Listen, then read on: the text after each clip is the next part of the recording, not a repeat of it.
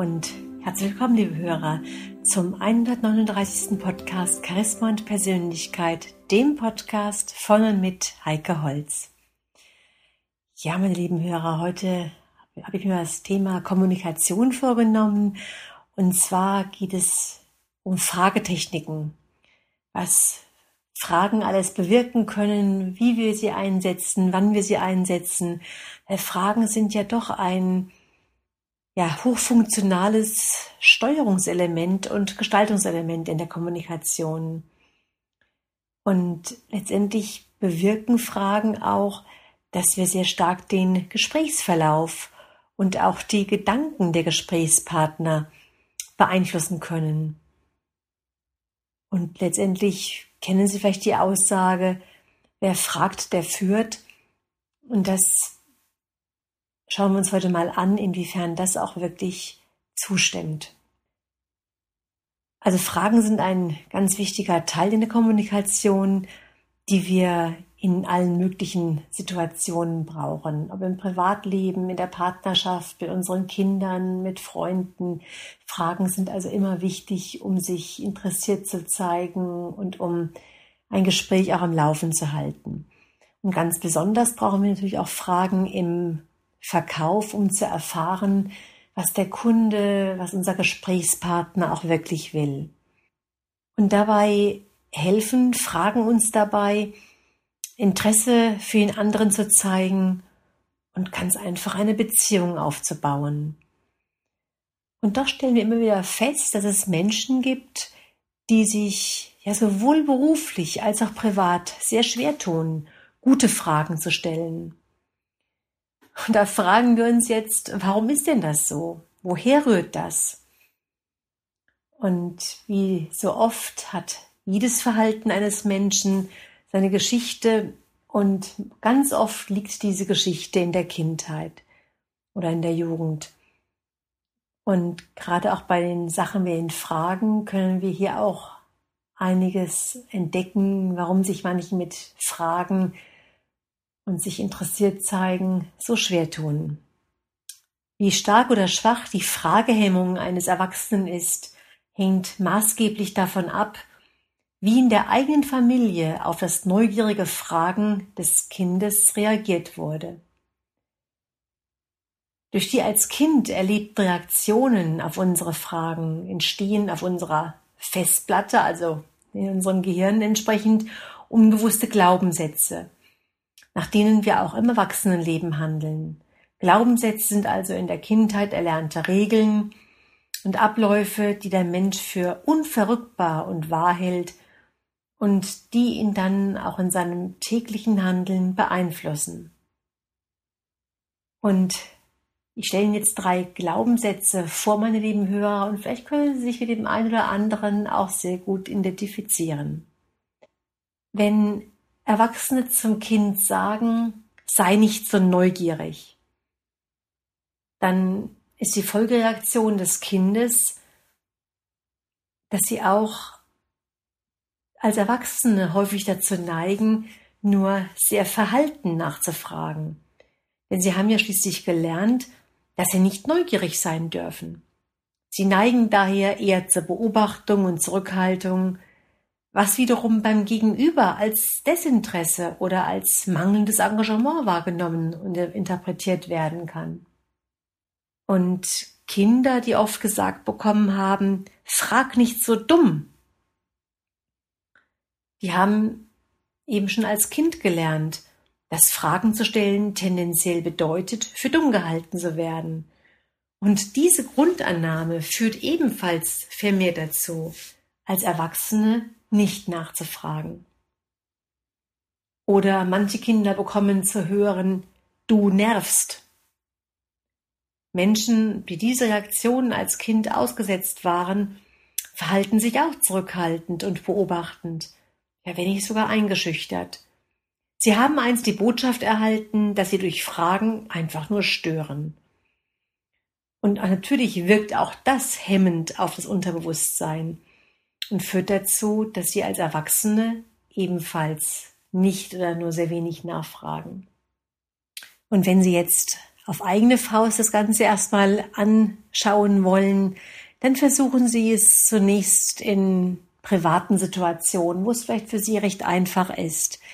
Ähm, einfach mal im Gespräch mit einer Freundin oder mit einem Kumpel einfach mal neugierig zu sein und einfach mal nachzufragen, was Sie vielleicht bisher nicht getan haben.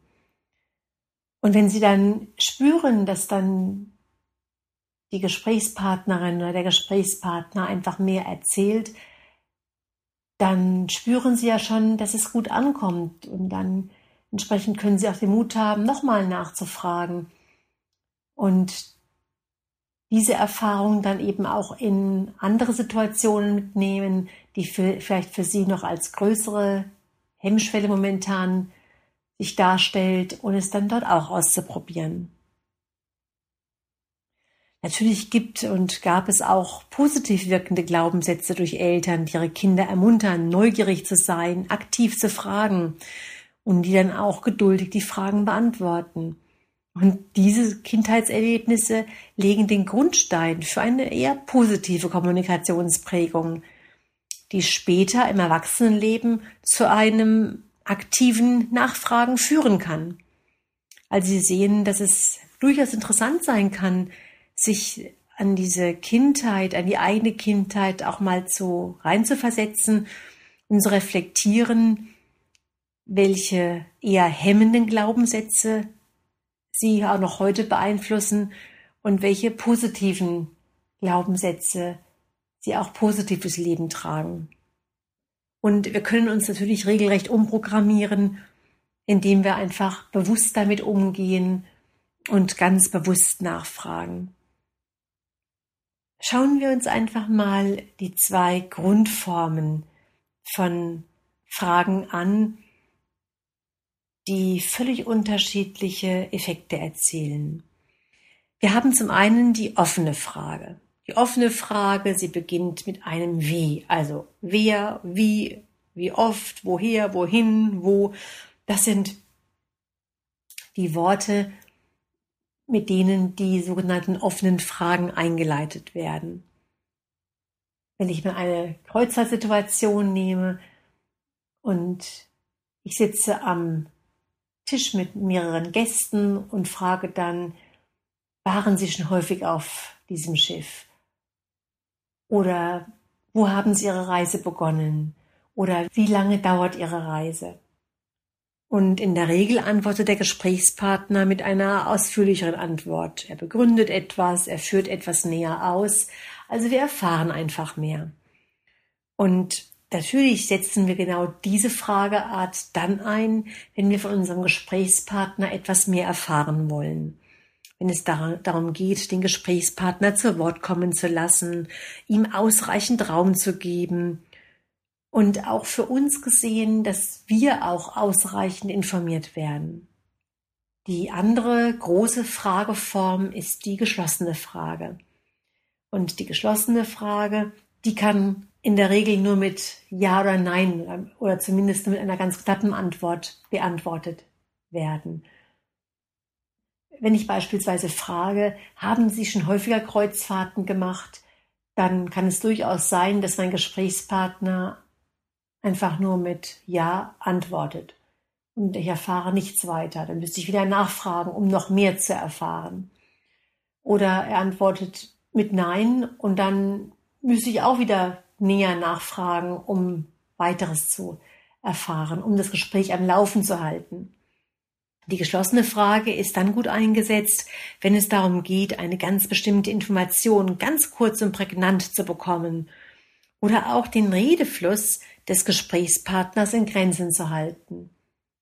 Dann haben wir die Fragen mit einer Absicht, um eine Information zu erhalten. Eine sogenannte Informationsfrage. Und diese dient dazu, meine lieben Hörer, objektiv Sachverhalte festzustellen oder Wissenslücken zu schließen. Und sie ist sowohl in der offenen wie auch in der geschlossenen Form möglich. Also Fragen wie, haben Sie bereits mit jemandem gesprochen? Oder wie viel Zeit steht Ihnen zur Verfügung? Oder in der Gastronomie, welches Menü haben Sie sich ausgesucht? Oder darf ich Ihnen einen Wein dazu empfehlen? Oder möchten Sie einen Apfelstrudel mit oder ohne Sahne?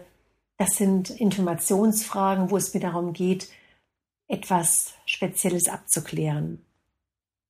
Wenn ich jetzt eine Meinung hören möchte und eine Meinungsfrage stelle, dann ist das für das Ergründen der subjektiven Einstellung oder Meinung nützlich. Denn manchmal ist es einfach bedeutsam zu wissen, wie unser Gesprächspartner denkt. Es zeigt auch von persönlichem Interesse, wenn jemand um seine Meinung gefragt wird. Denn jeder Mensch möchte ja wahrgenommen werden, möchte wichtig genommen werden. Und wenn wir entsprechend dann auch seine Meinung hören wollen, dann fühlt sich der Gesprächspartner in der Regel als wichtig genommen, weil er eben darum gebeten wird. Und auch diese Meinungsfrage kann sowohl offen als auch geschlossen gestellt werden. Wenn ich sage, wie gefällt es Ihnen hier auf dem Schiff? Oder was halten Sie von dem Ausflugsangebot hier auf dem Schiff? Dann sind das einfach Meinungsfragen. Dann kennen wir noch die rhetorischen Fragen. Das sind Situationen in einem Gespräch, in der ein Gesprächsteilnehmer eine Frage ausspricht, aber jeder der übrigen Beteiligten nicht im geringsten daran denkt, diese auch zu beantworten. Der Fragesteller beantwortet die Frage quasi gleich selbst. Jetzt könnte man sich fragen, warum stellt er denn die Frage überhaupt?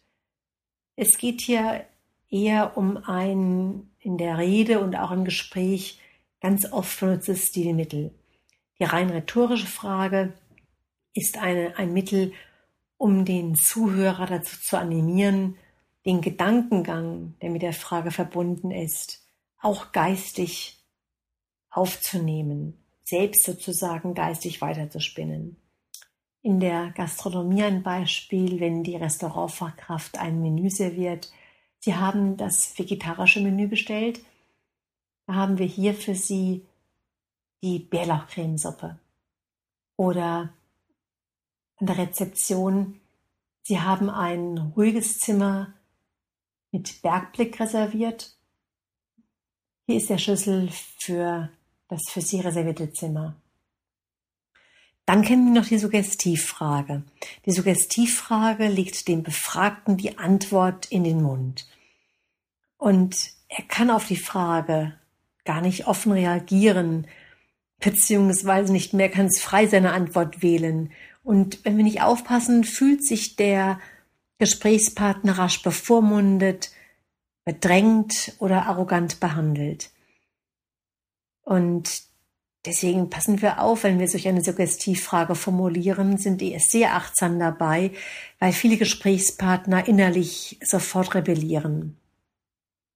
Sie kann teilweise unangemessen, ja fast diktatorisch und aufdringlich in die Gedankenwelt des Gesprächspartners einwirken und ja eben auch falsch aufgefasst werden. Ein Beispiel könnte ja sein aus einem Wellnessbereich eines Hotels.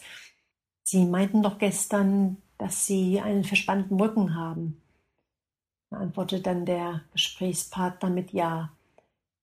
Die nächste Frage dann, ja, und gerade sagten Sie, dass Sie sich häufiger mal was gönnen sollten. Dann antwortet der Gesprächspartner wieder mit Ja. Und dann kommt die nächste Frage. Wie wäre es denn mit einer Hotstone Rückenmassage? Und in diesem Moment könnte sich dann der Gast eingeengt fühlen, in die Ecke gedrängt fühlen, weil er sozusagen mit diesen drei ersten Fragen dahingelenkt worden ist und immer mit Ja geantwortet hat und er sich dann durch die letzte Frage genötigt fühlt, auch Ja zu sagen. Eine weitere Frage ist die sogenannte Kontrollfrage. Die Kontrollfrage dient der reinen sachlichen Klärung. Sie ist insbesondere dann hilfreich, wenn es darum geht, möglichst sicherzustellen, dass der Gesprächspartner richtig verstanden wurde. Und häufig fasst sie die vorhergehende Aussage zusammen, also das, was vorher besprochen worden ist. Ein Friseur könnte beispielsweise fragen, habe ich Sie richtig verstanden, dass Sie Ihre Haare selbst fühlen wollen? Oder an der Rezeption ein Mitarbeiter, der mit einem Kunden spricht, mit einem Gast spricht. Sie sagten, dass sie mit ihrer Gruppe am Samstagmittag gegen 12 Uhr anreisen werden. Dieser Frageform sichert man sich also ab, dass das, was man gehört hat, auch richtig verstanden hat, damit es da keine Missverständnisse gibt. Dann haben wir noch die Gegenfrage. Die Gegenfrage ist auch eine interessante Frageform. Allerdings ist mit ihr sehr behutsam und ähm, sehr vorsichtig umzugehen, weil sie ganz leicht ausweichend wirken kann oder auch sogar patzig wirkt. Sie eignet sich besonders gut in den Fällen, in denen, in denen man differenziertere Aussagen erhalten möchte. Oder auch dann teilweise, um für seine eigene Antwort einfach Zeit gewinnen möchte. Also nehmen wir mal an, einem Reisebüro fragt der Kunde, ist das alles, was Sie darüber wissen? Und dann sagt dann die Beraterin, was hätte Sie denn noch speziell interessiert? Oder was genau möchten Sie noch wissen? In dem Moment kann dann die Beraterin genau abschätzen, was genau den, den Kunden interessiert, in welchem Bereich er sich noch weiter informieren möchte oder auch welche Informationen sie noch über das Zielgebiet noch heraussuchen sollte. Manche Menschen tun sich tatsächlich sehr schwer, auf Fragen auch zu antworten, fühlen sich gleich ausgefragt. Und hier ist eine klar ausgesprochene Frage für das Gesprächsklima nicht so gut geeignet. Also besonders empfindliche Menschen oder sehr zurückhaltende Personen können wir mit direkten Fragestellungen vielleicht sogar überrumpeln oder sie könnten sich persönlich angegriffen fühlen. Und in solchen Situationen empfiehlt es sich, die Frage in einen Aussagesatz einzukleiden, der gleichzeitig auch das Interesse an der Person signalisiert. Wir könnten also sagen, mich interessiert, welche Auswahl Sie bezüglich der Ausflüge getroffen haben. Oder als Servicemitarbeiter eines Hotels, ich wüsste gerne, wer von Ihnen die Massage gebucht hat.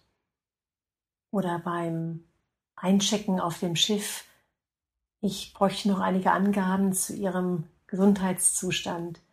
Dazu haben wir einen Fragebogen vorbereitet. Besonders bei sensiblen Themen wie Gesundheit oder Finanzen sind manche Menschen eher zurückhaltend und geben ungern Auskünfte, sodass wir dann das Ganze in neutralerer Form verpackt besser verbal transportieren können. Ja, meine lieben Hörer, das war's dann für heute. Ich lade Sie dazu ein, einfach mal diese Fragetechniken auszuprobieren. Ich lade Sie dazu ein, einfach mal zu testen, was, mit was geht es Ihnen gut, was fällt Ihnen schwerer. Und wenn Sie Fragen haben, einfach auf mich zukommen unter kontakt.heikeholz.de. Ich antworte da gerne drauf. Bis zum nächsten Mal wünsche ich Ihnen eine wunderbare Zeit.